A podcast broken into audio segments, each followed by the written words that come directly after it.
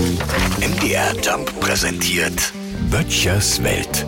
Was wünschen sich die Mädels am Weltfrauentag? Eine Frage, die ich aus männlicher Sicht mir nicht getraue, in Gänze zu beantworten, aber ich glaube, ich habe eine Ahnung. Man muss auch im Jahr 2023 kein Hellseher sein, um zu begreifen, dass es mit den Frauenrechten bei weitem nicht so gut bestellt ist, wie es sein müsste. Frauen wünschen sich zum Weltfrauentag nicht einen Blumenstrauß, sondern gleiches Gehalt für gleiche Arbeit, Gleichberechtigung und Stimmrechte und ein Blumenstrauß. Und warum? Weil sie es verdient haben. Ne, freilich, ich bin fest davon überzeugt, dass die Welt besser darstellen würde, wenn mehr Mädels am Drücker wären. Die könnten so vieles so viel besser. In dieser patriarchalischen Welt wünschen sich Frauen nichts sehnlicher als Männer. Männer, die endlich einsehen, dass sie nur 50 Prozent sind. Paar Prozentpunkte mehr oder weniger ist hier Haarspalterei.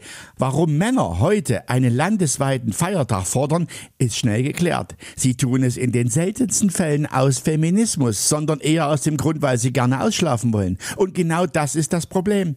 Viele Tiefstimmer fragen sich heute bereits, wann ist eigentlich endlich Männertag? Das kann ich beantworten. Ab morgen wieder, bis zum 7. März 2024.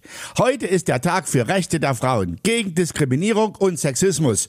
Und morgen, morgen hat die Barbie-Puppe Geburtstag. Ist Quatsch. Böttchers Welt. MDR Jump macht einfach Spaß.